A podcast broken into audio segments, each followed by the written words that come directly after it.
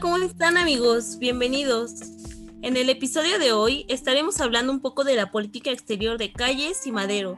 Y para eso nos acompaña José María. ¿Qué onda? ¿Cómo estás?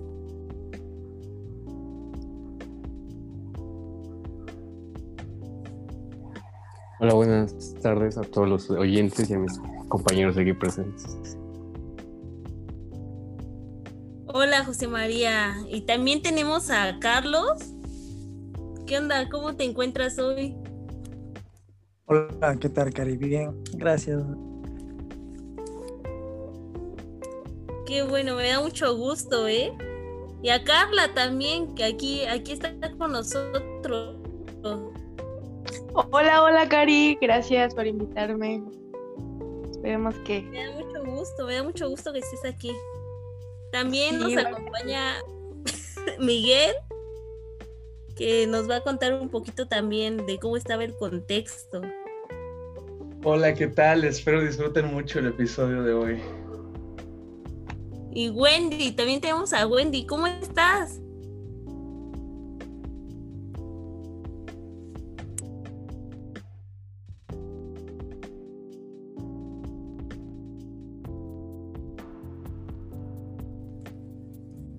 Hola, Cari, muy buenas noches. Gracias por la invitación. Hola. Eh, Carla, cuéntame, cuéntame un poquito de cómo era el contexto histórico en el que vivió Madero. Si no mal recuerdo, fue el precursor de la revolución. Así es, Cari, tienes toda la razón. el contexto de Madero es, es, un tema bastante interesante, ya que fue el inicio de un periodo que marcó la historia de, nuestro país, el cual es la Revolución Mexicana. La Revolución Mexicana inicia cuando, cuando Madero proclama el Plan de San Luis.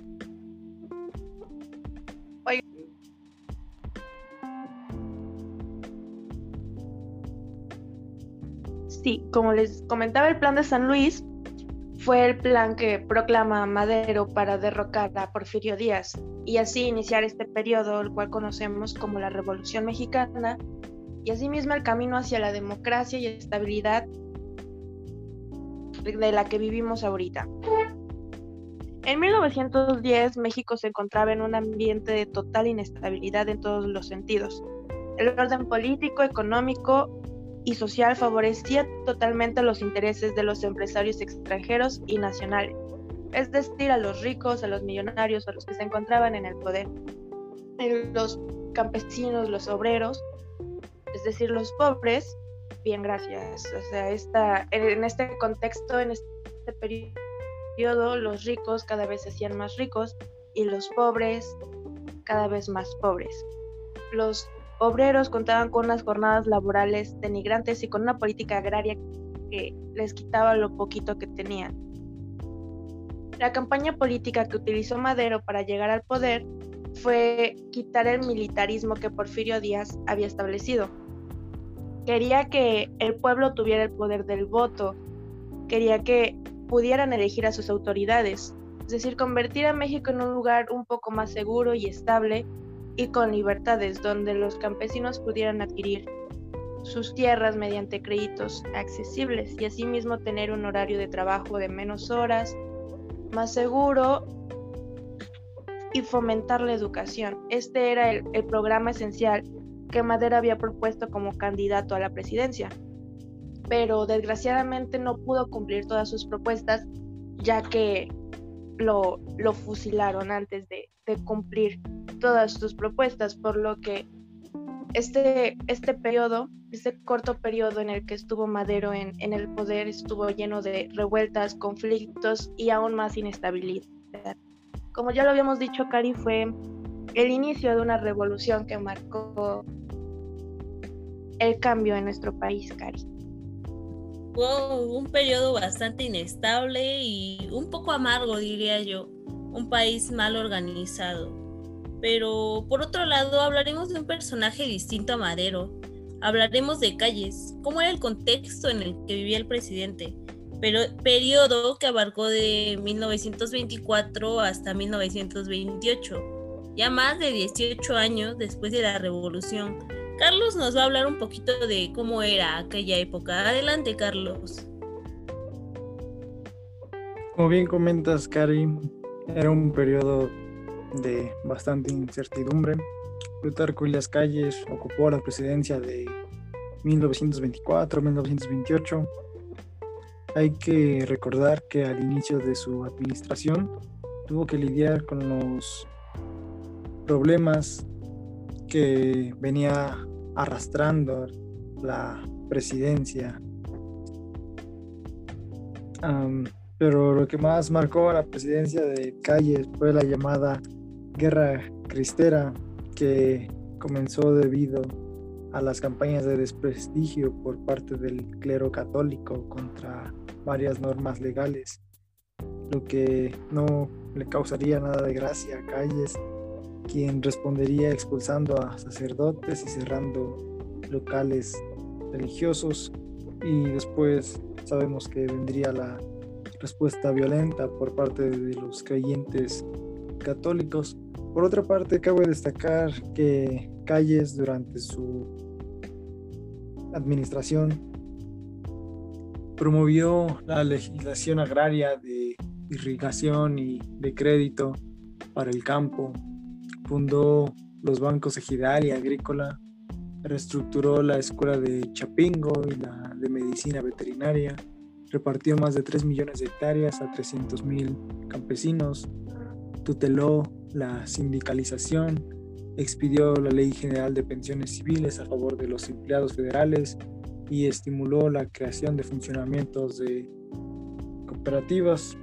Además, un hecho histórico que de hecho fue producto de calles y sobre todo muy importante para la vida política mexicana fue la creación del Partido Nacional Revolucionario el 4 de marzo de 1929, que como sabemos terminaría convirtiéndose en lo que hoy es el PRI.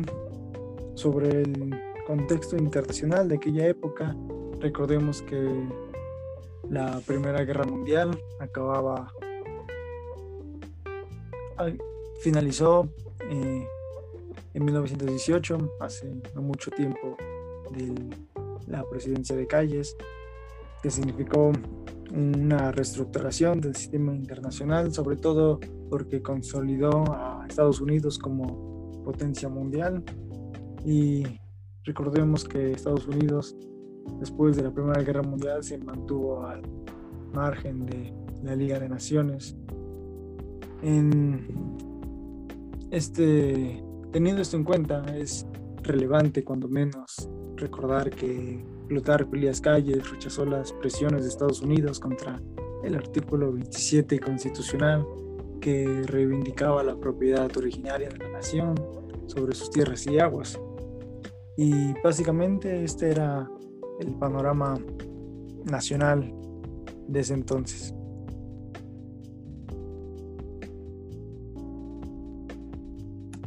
Pero bueno, ya que escuchamos un poco de ambos, cuéntame, platícame el contexto exterior así resumido de ambos personajes. ¿Cómo era? Sí, gracias, Cari. Pues cuando estalló el movimiento revolucionario de 1910, México enfrentó una grave crisis con respecto a sus relaciones con Estados Unidos. La postura de ese país, que desde hacía más de 20 años apoyaba al régimen de Porfirio Díaz, había empezado a cambiar desde diciembre de 1909, cuando Henry Lane Wilson se encargó de la embajada estadounidense y manifestó cierta inconformidad de su gobierno por la continuidad de la dictadura porfirista. Con el supuesto triunfo de la revolución, Francisco I. Madero llegó a la presidencia el día 11 de noviembre de 1911. Sin embargo, no tuvo la visión de la verdadera problemática que enfrentaba el país en ese momento, como la injusticia social, la desigualdad en el reparto de la riqueza y la miseria en que se encontraba la mayor parte de la población. Estas de hecho fueron las principales causas que abrieron la brecha entre Madero y algunos de sus partidarios como Emiliano Zapata y Pascual Orozco. Los problemas entre México y Estados Unidos se seguían acrecentando. Madero y su gobierno no tuvieron la simpatía de William H. Taft, quien era el presidente de los Estados Unidos. Este gobierno, representado en México por Henry Lane Wilson, lo veía con desprecio y desconfianza, a tal grado que en la embajada de ese país se fraguó la caída de Madero. Y su administración también preparó el terreno para el proceso de arbitraje de la Isla de la Pasión, que de hecho propuso un ofrecimiento muy generoso para cubrir el importe de las reclamaciones extranjeras por los daños causados durante la revolución. Y aunque su periodo de gobierno fue muy corto y no tuvo oportunidad de desplegar una política exterior de largo alcance, México sostuvo una política exterior firme basada en el principio de no intervención. Francisco y Madero siempre quiso tener el reconocimiento de su gobierno por parte de la comunidad internacional para poder obtener una legitimidad que no se tenía. Sin embargo, no lo logró. Y 11 años después, Plutarco Elías Calles era el nuevo presidente electo de México, por lo que se enfrentó con los problemas del país resultantes de los anteriores movimientos políticos y sociales. Uno de los acontecimientos más importantes, como bien lo mencionó eh, mi compañero Carlos, fue la Guerra Cristera, que se desarrolló debido a algunas fricciones entre la Iglesia Católica y el gobierno por lo cual el clero católico realizó una campaña contra diversas normas legales, por lo que Calles expulsó a sacerdotes extranjeros y cerró locales religiosos, provocando una respuesta violenta por parte de los feligreses católicos y la jerarquía eclesiástica. Y bueno, la guerra cristera acabó en el año de 1929. Lo que puedo mencionar en cuanto al contexto externo de Calles es que las condiciones no habían variado mucho, ya que Estados Unidos se mantenía como la principal hegemonía en América y después de la Primera Guerra Mundial ningún país europeo competía con el dominio de la región. Algo importante de mencionar es que Plutarco Elías Calles rechazó las presiones de Estados Unidos contra el artículo 27 constitucional que reivindicaba la propiedad originaria de la nación sobre sus tierras y aguas. Y con Plutarco Elías Calles se inició la era institucional en la que él sería llamado jefe máximo de la revolución y aceptado como tal durante los periodos presidenciales de Emilio Portes Gil, Pascual Ortiz Rubio y Abelardo L. Rodríguez. Y a esta época se le llamó el Maximato, caracterizada por la intervención del expresidente en la vida institucional del país. Y pues eso sería eh, lo que podría comentarte de estos periodos, Cari. Muchas gracias, muchas gracias, Wendy. El jefe máximo de la revolución, ¿no? Aunando esto, José María, pláticame, ¿cómo era la política exterior de Madero?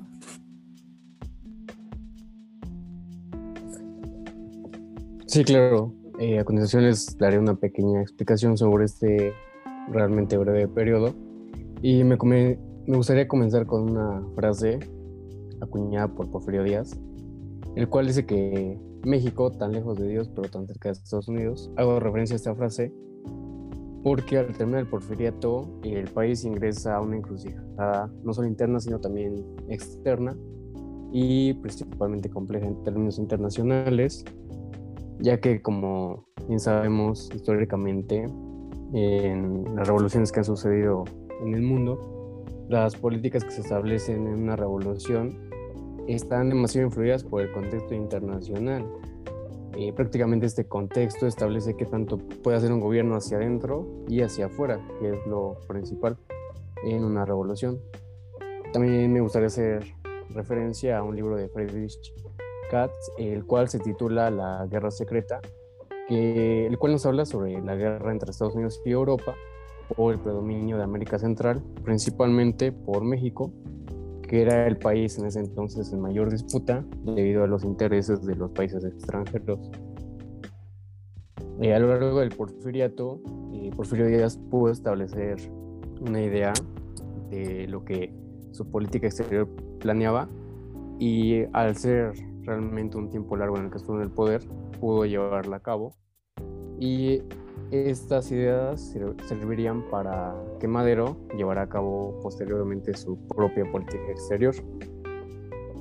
de, dentro de la revolución maderista hubo una transición dentro del gobierno de Porfirio Díaz hacia el gobierno de Madero, como bien sabemos. Dentro de este hubo un pequeño interinato en el cual existió un pequeño, bueno, nombraron un pequeño canciller por, estuvo por poco tiempo dentro de ese puesto, realmente fue un mes. Y posteriormente vendrían otros dos cancilleres dentro de, de este gobierno de Madero. Eh, principalmente la política exterior de Madero y tomó estas ideas de Porfirio Díaz en base a, la, a los tratados, acuerdos, comercios y demás políticas con Estados Unidos.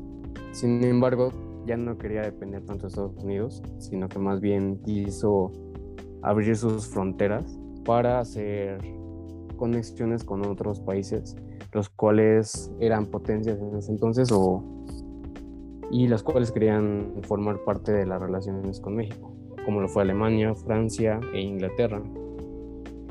Madero, tiempo antes de la revolución, bueno, tiempo antes del estadio de la revolución, de hecho tuvo ayuda estadounidense para el financiamiento de las armas, las cuales usó para la victoria, para su victoria dentro de esta revolución y la destitución de, de Porfirio Díaz. De, Dentro de esta, este cambio de gabinete que llevó a cabo Madero tiempo después de haber derrocado a Porfirio Díaz, y entraron nuevos miembros, como lo fue el nuevo secretario de Relaciones Exteriores, eh, que sin embargo duró muy poco tiempo en el poder, duró de noviembre de 1911 a abril de 1912 y desde ese momento se podían notar las inestabilidades en materia de política exterior que el gobierno de Madero iba a sufrir, ya que no existía una estabilidad ni en su gabinete, ni en sus ideas, ni en su política exterior. Y dentro de este cambio de gabinete, después volvió a entrar otro nuevo canciller, que fue Lascurain, el cual duró más tiempo que los anteriores y, y le ayudó bastante a Francisco Madero para darle continuidad continuidad a la apuesta de la política exterior porfiriana, que era la de diversificar vínculos de México con el mundo, y contrario a Porfirio Díaz, que en cierta forma le abrió demasiadas oportunidades a Estados Unidos para poder desenvolverse dentro de México, Madero quiso terminar esta relación o al menos acortarla. Sin embargo, esto causaría demasiados conflictos con Estados Unidos, principalmente con un personaje que entraría y formaría parte de este periodo de gobierno de Madero, quien fue Henry Wilson, el embajador de Estados Unidos en México, que dentro de, desde que entró en, su mandato, eh, se encargó de crear ciertas situaciones de conflicto entre el país estadounidense y el país mexicano. De hecho, durante este periodo, Madero empezó a recibir capital europeo, lo cual empezó a incrementar más las preocupaciones de Estados Unidos. Y algo que también se considera eh, tiempo antes de la revolución es que Madero también recibió apoyo de banqueros alemanes también para el financiamiento de armas, pero con las promesas de que durante su gobierno iba a llevar a cabo relaciones comerciales con Alemania y les iba a permitir el libre tránsito de armas dentro del país mexicano.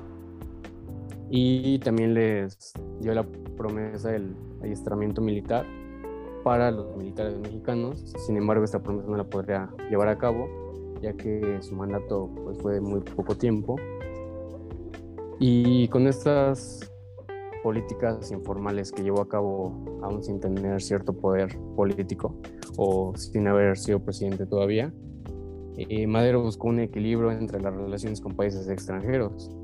De cierta forma buscó apoyo antes de para después él brindar las posibilidades de que los demás países extranjeros pudieran estar en México. Y como les había mencionado, aquí entra el papel importante de Henry Lane Wilson, el cual desde el principio tuvo una actitud intervencionista que afectaría las relaciones exteriores de Madero, ya que formó una tipo de conspiración con los embajadores de España e Inglaterra para poder derrocar a Madero, ya que lo consideraba como poco apto para su, su cargo dentro de la presidencia mexicana. Pero contrario a esta actitud intervencionista, el presidente en ese entonces, William Taft, tuvo una actitud más prudente hacia México, pero a pesar de eso mandó tropas hacia el Golfo de México, las cuales servían como justificación ante los movimientos armados que se seguían llevando a cabo en el norte del país exactamente entre la frontera entre México y Estados Unidos, los cuales eran pequeños movimientos revolucionarios que aún seguían provocando conflictos a los dos países. Y eh, ante esta situación, Madero habló con el presidente Taft para solicitarle que retirara las tropas, ya que Madero consideraba que esta era una amenaza de intervención. Sin embargo, Taft le, le dijo que no, que eso solo era una medida de prevención y ahí es cuando comienzan todas estas disputas entre Henry Lane Wilson y el presidente Madero, en el cual incluso él, el embajador estadounidense Wilson, le solicita al presidente Madero que renuncie por medio del ministro español Coloyan, y ahí es cuando Madero le recuerda que una de las principales políticas este, de su, dentro de su política exterior de Madero era precisamente la de no brindarle el derecho a los países extranjeros para poder intrometerse en asuntos internos y que mucho menos le eran de su importancia. Sin embargo, a pesar de esto, Wilson, junto con sus demás, junto con las demás personas que lo apoyaban, y le dijeron a Madero que no tenía otro camino más que renunciar a la presidencia. Y fue entonces cuando se empezó a orquestar lo que después se denominaría la decena trágica, la cual realmente ocurrió en, un breve tiempo, que prácticamente fueron días, del 15 de febrero, desde que Lane Wilson le hace esta amenaza a Madero, para posteriormente entrevistarse con Huerta y planear el derrocamiento de Madero, hasta llegar al 18 de febrero, que inicia con su golpe de Estado, y posteriormente el 19 de febrero, pues lo que todos conocemos, que fue hecho prisionero y asesinado junto con su vicepresidente. Y realmente nunca pudo establecer estas políticas. Madero que había planeado tiempo anterior a su gobierno. Realmente la política exterior dentro de este periodo de tiempo, que fue poco más de un año su gobierno, se basó en los principios de no intervención, y la libre autodeterminación. Ello consideraría el principal objetivo y fue sin duda alguna el mantener al país fuera de las disputas entre las potencias que posteriormente entrarían en guerra en esta denominada Primera Guerra Mundial. Así que eso sería el breve periodo de política exterior que tuvo Madero durante su gobierno. Muy interesante, sin duda fue una época de periodos cortísimos en la presidencia y eso de dejar de depender de Estados Unidos está muy padre, ¿no? Hasta la fecha es buena idea. La traición de Madero em, es ese apoyo, ¿no? Ay, me equivoqué, podemos repetirlo. Muy interesante, sin duda fue una época de periodos cortísimos en la presidencia y ese asunto de dejar de depender de, de... Ay, otra vez, perdón. Y la traición a Madero fue, fue un golpe muy duro, ¿no? Para, la, para el pueblo mexicano, ya que es bien sabido que era un presidente muy querido por todos. Y Miguel, ¿qué onda? Cuéntame, Cuéntame cómo era la política exterior de Calle, cómo era la relación que tenía con los países vecinos. Bueno, Karim, en el sexenio de Plutarco Elías Calles la inestabilidad política en el país era principalmente caracterizada por el sistema político. Eh, las diferencias entre los actores políticos se arreglaban nada más con el uso de la fuerza y era completamente una transmisión de poder presidencial con mecanismos violentos. Y Calles dominaba completamente la escena política eh, y fue a este curso que se le llamó el Maximato con tres periodos presidenciales después en donde él estaba pues detrás de esas decisiones políticas que se que había en México en ese entonces. Él estuvo, él tuvo como secretario de Relaciones Exteriores a Aaron Sáenz Garza y como subsecretario de Relaciones Exteriores a Genaro Estrada Félix. Este último muy conocido en la materia de relaciones internacionales, ya que él fue el autor de la doctrina Estrada, que él quiso llamar la doctrina mexicana, ya que se refiere a esta doctrina Estrada. Bueno, se refiere a que eh, México no se involucra en asuntos interiores del extranjero. O sea, México nunca va a estar en contra o a favor de la política interna de algún país, porque México no se mete en eso, nada más se queda en una relación diplomática con el país y listo. Mm, bueno, México en esa época tenía tres retos. El primero era lograr una estabilidad política, el segundo era institucionalizar el sistema político y el tercero era lograr una transmisión pacífica del poder presidencial y con eso poder dar respuesta a los intereses de los diferentes actores políticos que había en esa época. ¿Cómo quería lograr esto Plutarco Elías Calles? Con un objetivo nada más, que era el interés nacional. Por eso la política exterior en ese tiempo no fue algo tan importante para él. Él tenía otras prioridades y el interés nacional era una de esas prioridades que tenía.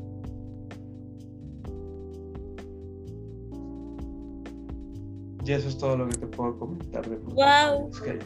Interesantísimo, interesantísimo todo esto, pero estaría muy padre, ¿no? Enfocarnos muy a fondo, pero el tiempo se agota. Ya platicando de ambos, ¿quién creen que manejaba mejor la política exterior, Calles o Madero? ¿Qué opinan de ambas políticas comparándolas?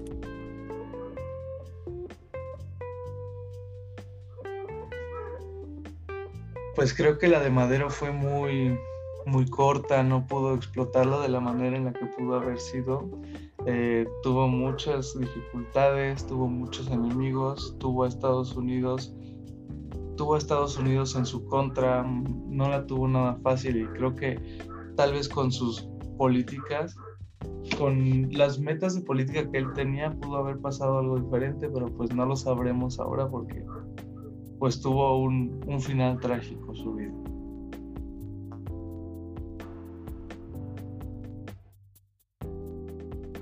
Yo creo que Madero tenía mucho potencial para marcar realmente un cambio y calmar todo esa, ese contexto de inestabilidad en el que se introdujo México, pero, pero pues no pudo hacerlo desgraciadamente por el desenlace de la historia, pero en mi opinión, yo creo que